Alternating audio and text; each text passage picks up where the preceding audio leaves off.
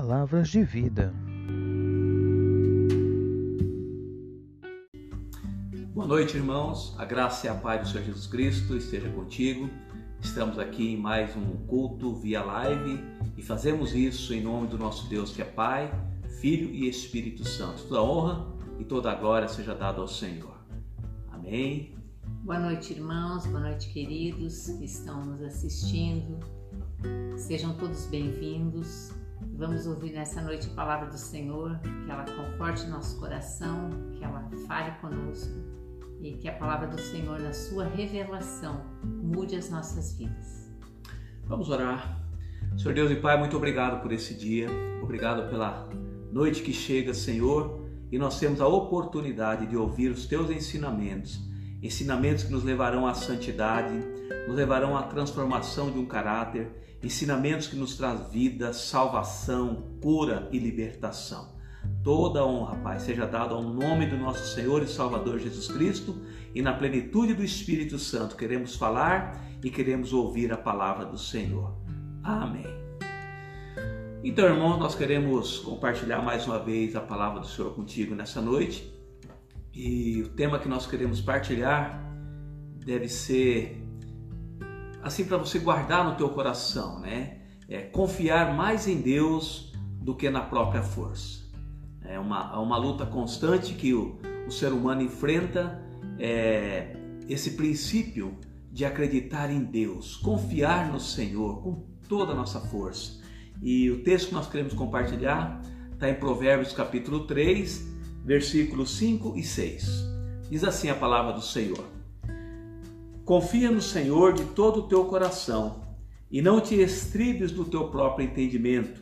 Reconhece-o em todos os teus caminhos e ele endireitará as tuas veredas. Nós estamos aqui diante de um ensino é, trazido por Salomão ao seu filho e muito provavelmente está ecoando aqui uma palavra que Salomão conhecia lá de Deuteronômio capítulo 6, versículo 5 onde diz: Amarás o Senhor teu Deus de todo o teu coração, de toda a sua alma e com toda a sua força. Então você imagina um ambiente cristão ou um ambiente judaico naquele momento, um, uma sociedade que temia Deus. Aí o, o Moisés reúne a, a, a igreja, reúne o povo na caminhada pelo deserto e estão prestes a assumir a terra da promessa, a terra da bênção. E Moisés começa a repetir vários ensinamentos durante os, o que ele ensinou durante os 38 anos na caminhada pelo deserto. Aí ele reúne o povo de novo à beira da terra da promessa, junto ao Rio Jordão, e Moisés começa a ensinar: Lembra-te do Senhor, ó Israel, com toda a sua alma, com toda a sua força, com todo o seu entendimento, uma reunião de pais e filhos, aonde os pais deveriam agora inculcar essa palavra, viver essa palavra e ensinar aos filhos. E lá em Deuteronômio capítulo 6 diz assim: ensina para o teu filho esses princípios. Quando? Quando você se assentar, quando você se levantar, ao andar pelos caminhos, ao entrar da sua casa e ao sair da tua casa, ensina esses princípios. Né? Então aqui é, Salomão está ensinando agora os filhos dele princípios de como confiar no Senhor. Interessante que o sábio aqui vai usar a palavra estribo, né? que a gente não deve é, estribar, confiar no nosso próprio entendimento. E eu andei muito pouco a cavalo, mas para você que é um cavaleiro, para você que conhece bem essa, essa delícia que é cavalgar, você vai entender muito bem como é andar é, montar em um animal quando o estribo está desajustado ao seu tamanho. Eu tive a oportunidade uma certa vez de eh, montar em um animal e o estribo estava muito curto pelo tamanho da minha perna e foi muito difícil de andar. Eu já não sei andar muito bem e foi muito difícil manter o equilíbrio, ficar numa situação desconfortável no animal. Parece que é isso que Salomão está ensinando aqui quando nós estribamos quando nós confiamos os nossos pés, aonde nós vamos pisar os nossos pés, numa coisa chamada nosso entendimento. Não confie muito no teu entendimento. O estribo é algo que deve dar equilíbrio entre aquele que está montando no animal que está sendo montado. O estribo é o que dá segurança, dá toda aquela aquela sensação de que eu posso galopar, que eu posso andar mais veloz em um animal. E quando isso não está bem ajustado, é, é muito perigoso, pelo menos para quem não sabe andar muito bem em um animal. Esse é o conceito aqui. Né? Aonde que nós temos estribado a nossa confiança? Né? E nós vemos aqui que o convite é confia no Senhor, porque se eu confiar no Senhor e não confiar tanto em mim, o Senhor, no qual eu confio, vai endireitar as minhas veredas, vai endireitar os meus caminhos, vai endireitar a, a minha vida. Né? E essa é a palavra. Isso aqui é um princípio de ser bem sucedido, é uma dica de como nós podemos andar em equilíbrio na vida, em situações que nós estamos vivendo de tanto desequilíbrio. Né? E recentemente nós é, assistimos aí que a Organização Mundial da Saúde está dizendo que em tempo de pandemia ia aumentar muito o estresse, a depressão e a ansiedade. Então nós, enquanto Igreja do Senhor Jesus Cristo, temos um compromisso de ajudar as pessoas nesse momento de estribar-se no medo, na ansiedade, onde está confiando toda a sua força é, somente em informações e muitas vezes nós esquecemos que por detrás das informações nós temos um Deus, um Deus poderoso que nos ajuda e que nos cuida em toda e qualquer circunstância.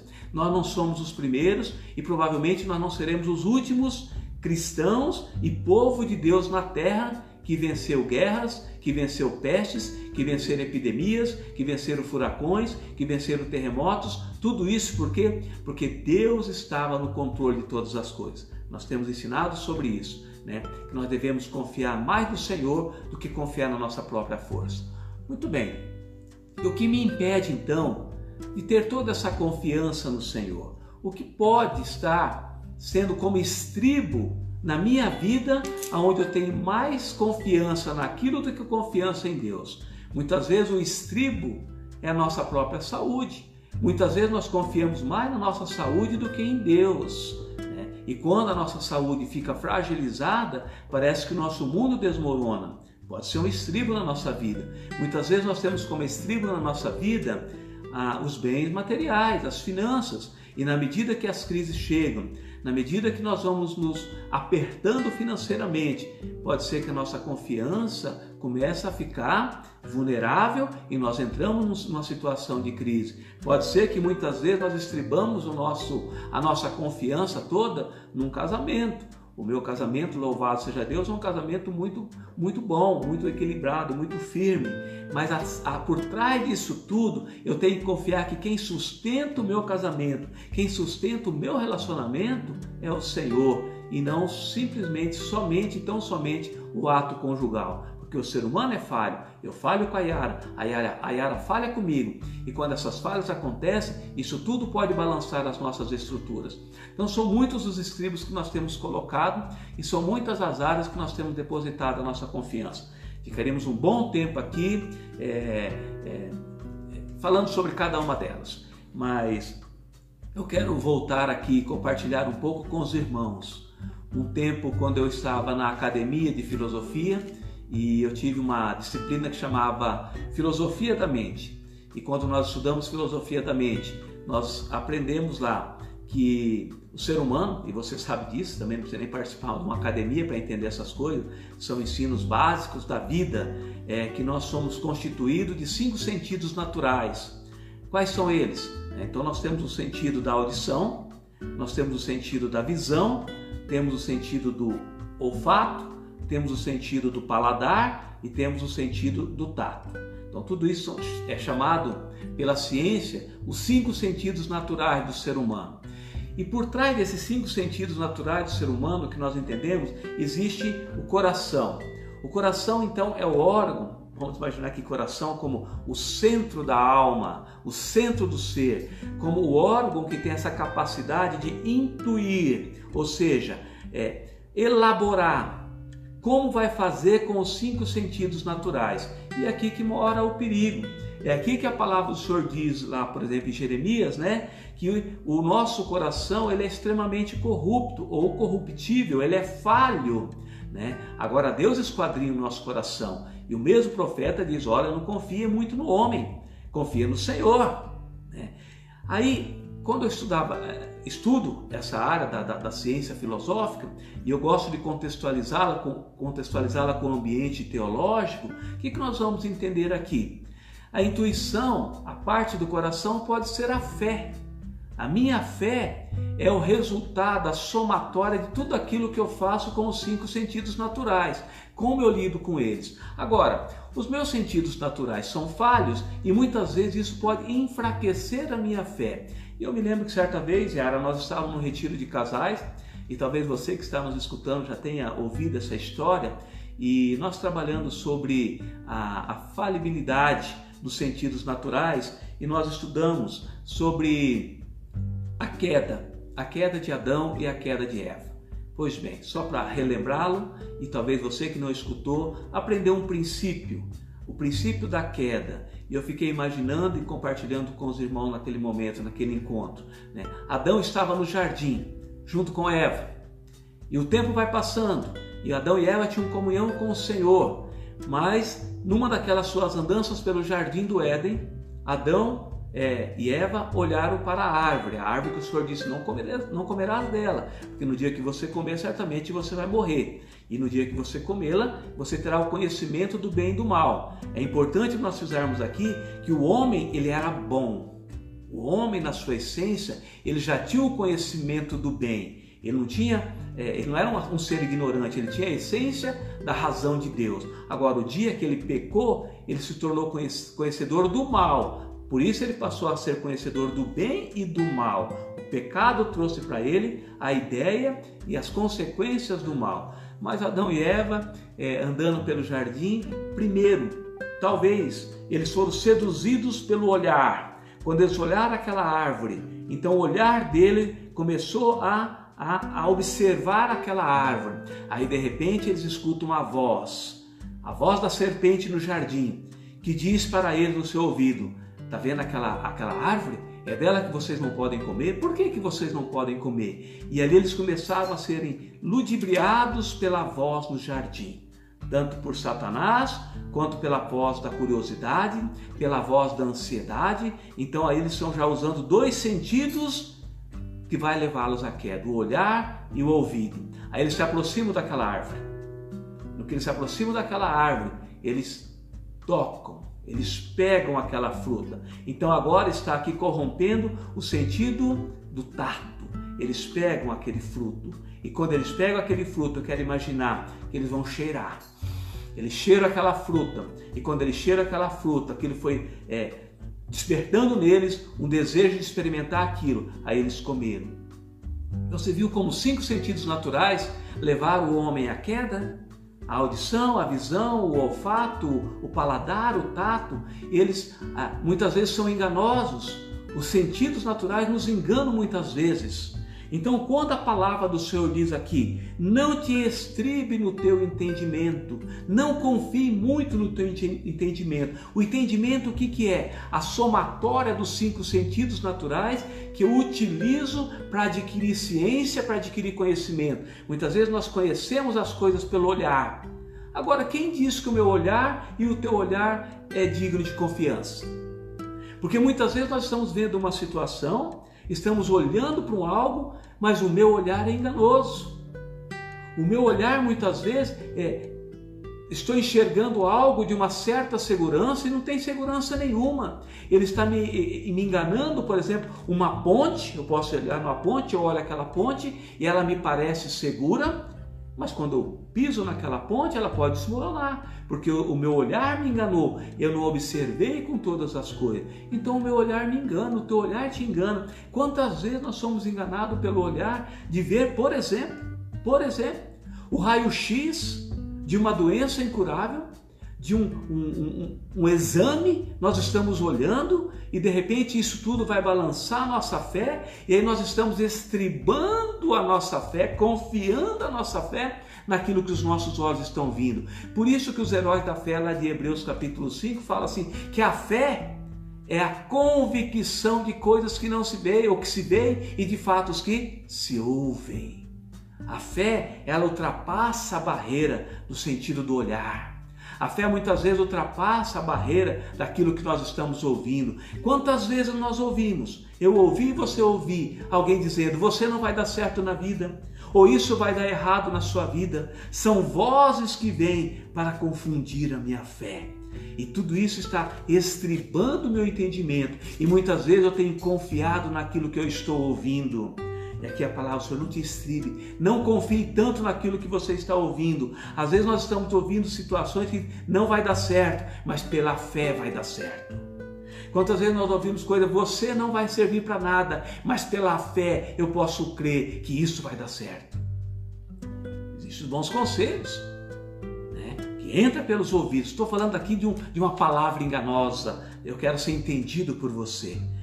E quantas vezes nós somos ludibriados pelos sentidos do nosso olfato?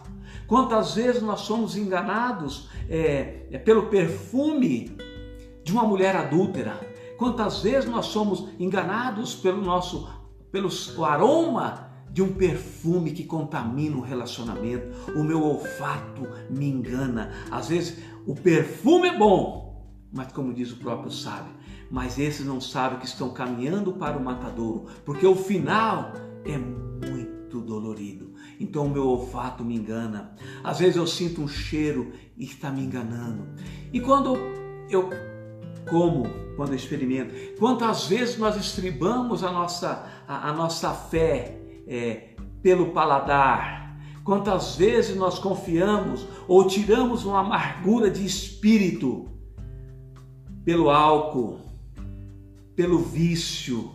Quantas vezes nós ingerimos bebida alcoólica para tirar uma angústia humana, o nosso paladar nos enganando? Quantas vezes nós usamos o paladar de um cigarro para tirar a ansiedade?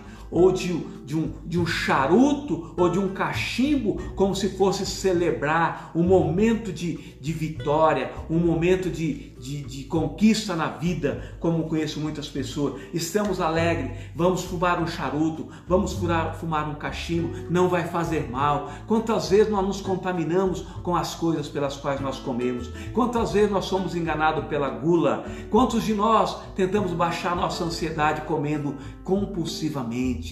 Esses sentidos vão nos enganando, mas nós confiamos. Quantas vezes nós confiamos no nosso tato? Quantas vezes nós confiamos na nossa força? Quantas vezes nós somos enganados é, pela força do braço? O profeta Isaías fala: uns confiam em cavalos, outros confiam em cavaleiros, outros confiam em carros. Eu, porém, confiarei no Senhor. Os meus sentidos me enganam, os teus sentidos te enganam. Quantas coisas nós temos ouvido nos últimos dias, quantas coisas nós temos olhado nos últimos dias, quantas coisas nós temos experimentado nos últimos dias que balançou a nossa fé, balançou a nossa confiança, balançou as nossas estruturas. O que nós temos ouvido? O que balança a tua fé, o que balança a minha fé, tem passado por esses cinco sentidos que muitas vezes são enganosos? Puxa vida. É. é uma reflexão que o sábio aqui nos convida. Não te estribe no teu entendimento, confia no Senhor. É. Confia em Deus. Agora eu preciso falar uma coisa sobre confiança, Yara. Sabia que confiança tem a ver com escolha? Eu posso escolher confiar. Eu posso escolher acreditar ou não. É, às vezes a minha confiança não está muito forte no Senhor, porque eu não confio, eu não escolho confiar. Muitos exemplos.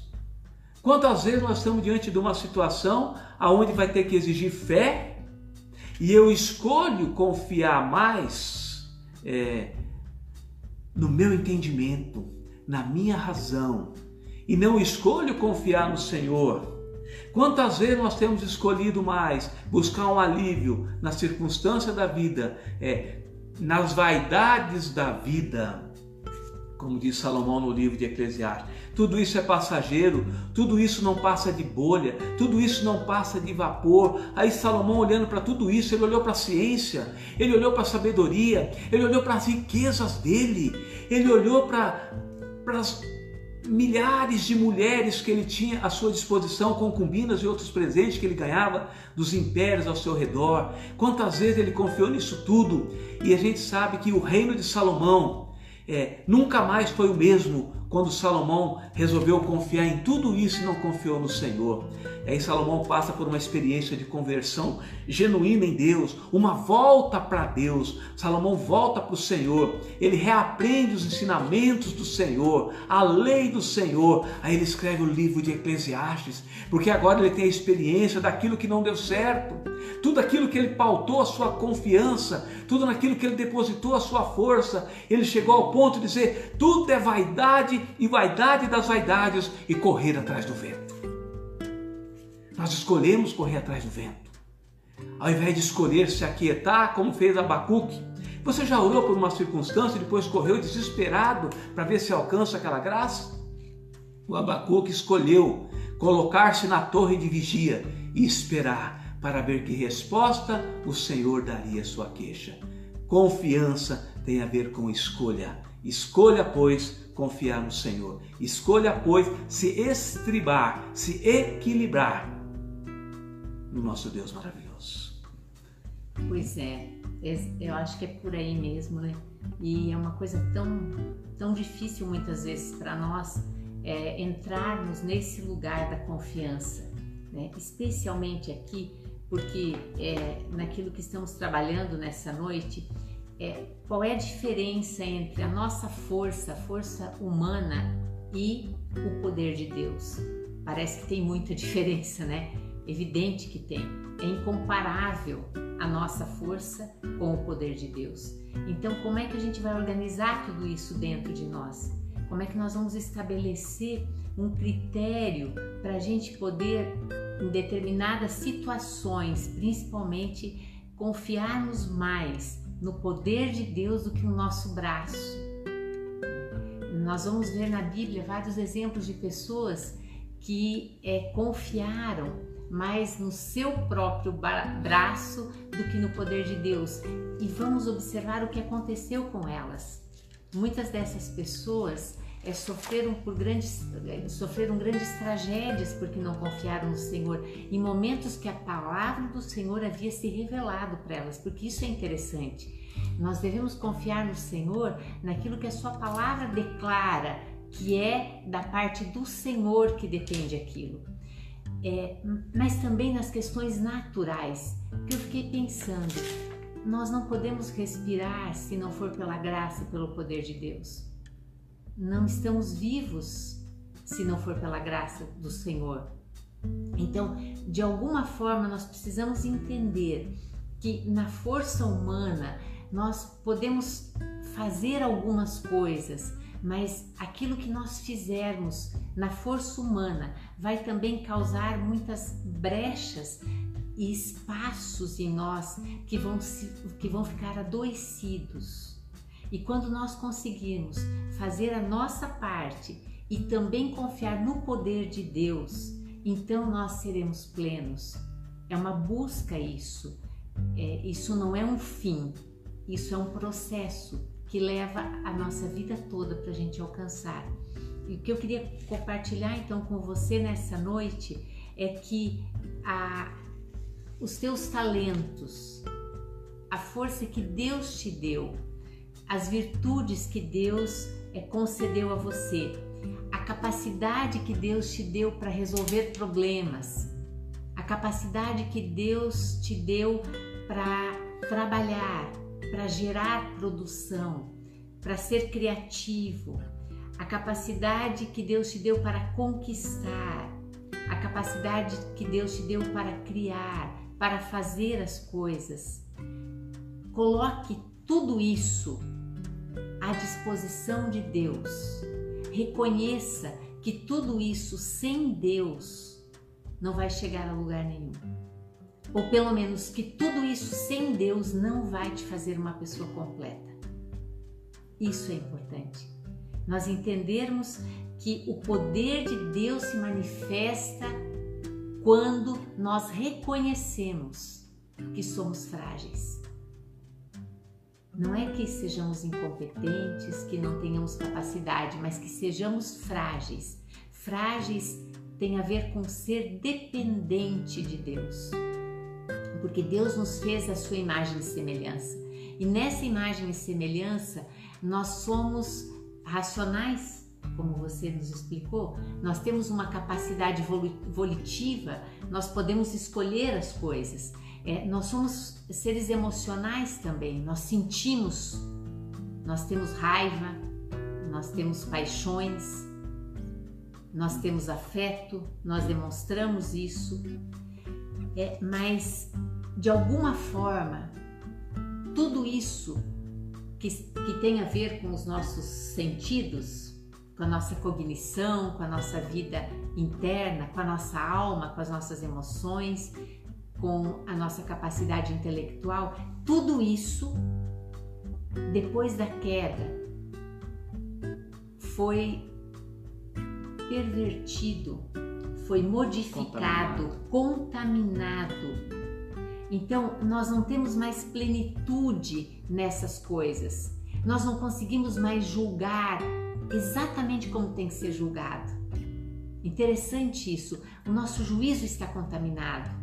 As nossas escolhas, então, há correntes psicológicas que dizem que nem capacidade para escolher nós temos. Nós vivemos num ciclo de repetição e daquilo que não é resolvido é repetido e assim vamos transgeracionalmente repetindo, repetindo, enfraquecendo as nossas árvores porque estamos num processo degenerativo, parece.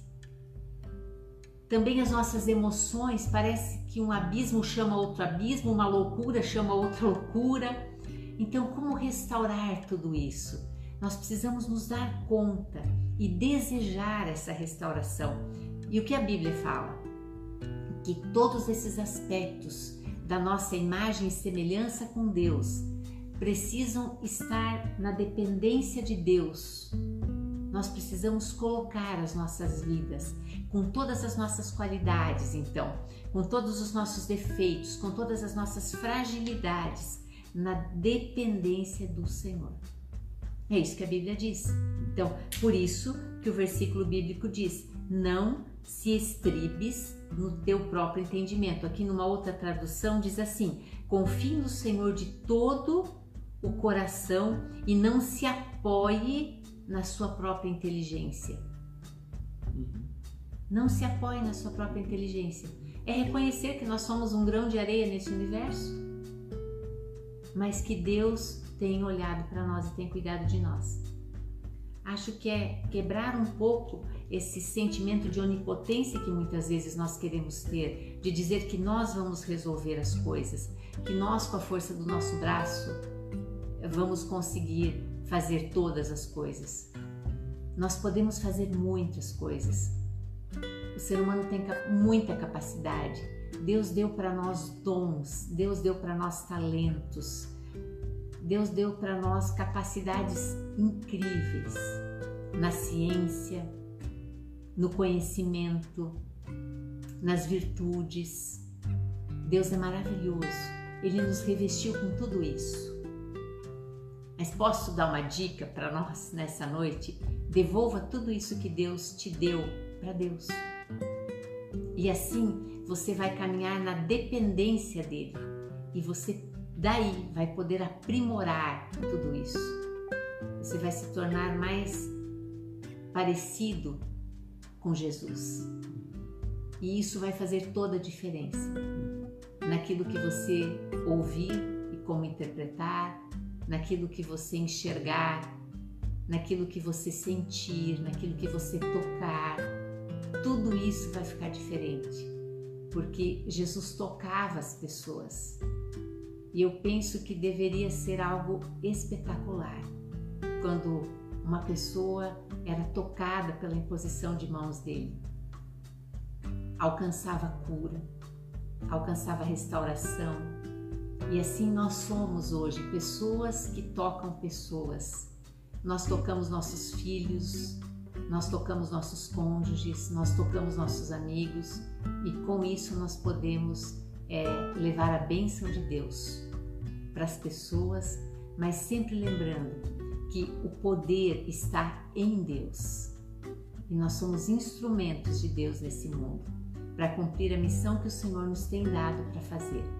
Então, na dependência de Deus, nós vamos poder é entender a diferença entre a força humana e o poder de Deus.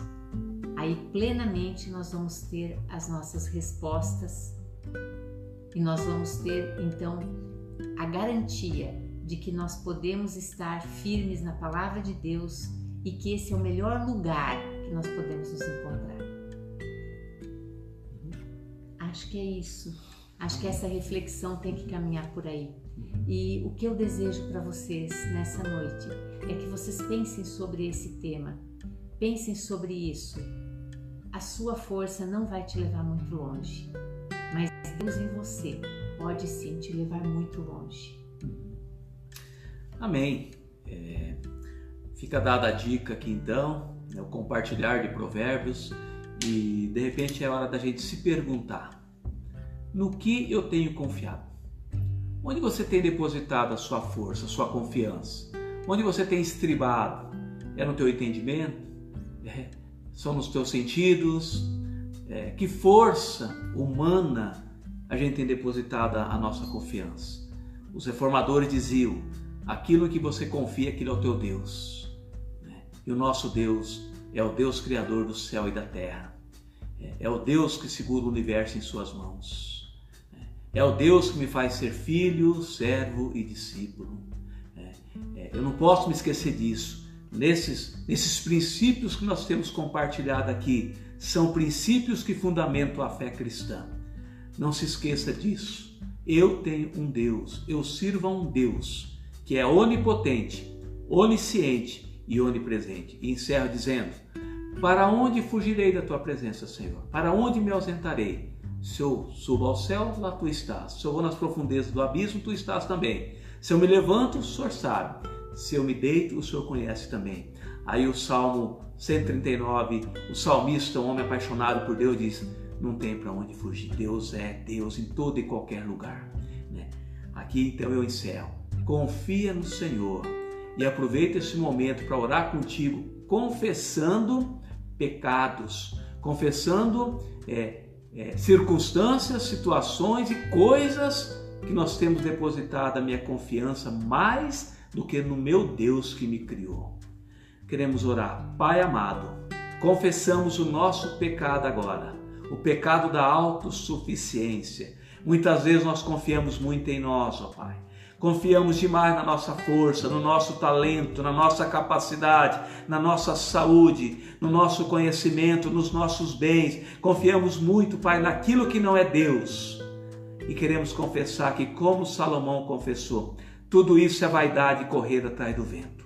Nos perdoa, Senhor, e nos capacite pelo poder do Espírito Santo e em nome de Jesus a entregarmos toda e qualquer circunstância e situação seja de vitória, seja de derrota, seja de luta, seja de conquista, colocamos e confiamos no Senhor e saberemos que o Senhor endireitará os nossos caminhos. Esta é a nossa oração, a nossa confissão, em nome do Senhor Jesus.